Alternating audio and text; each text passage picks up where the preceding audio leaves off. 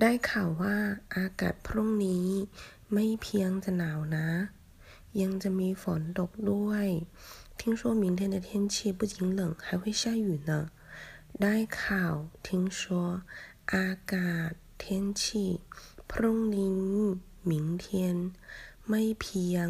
不仅ยัง什么ด้วย而且还ฝนตก下雨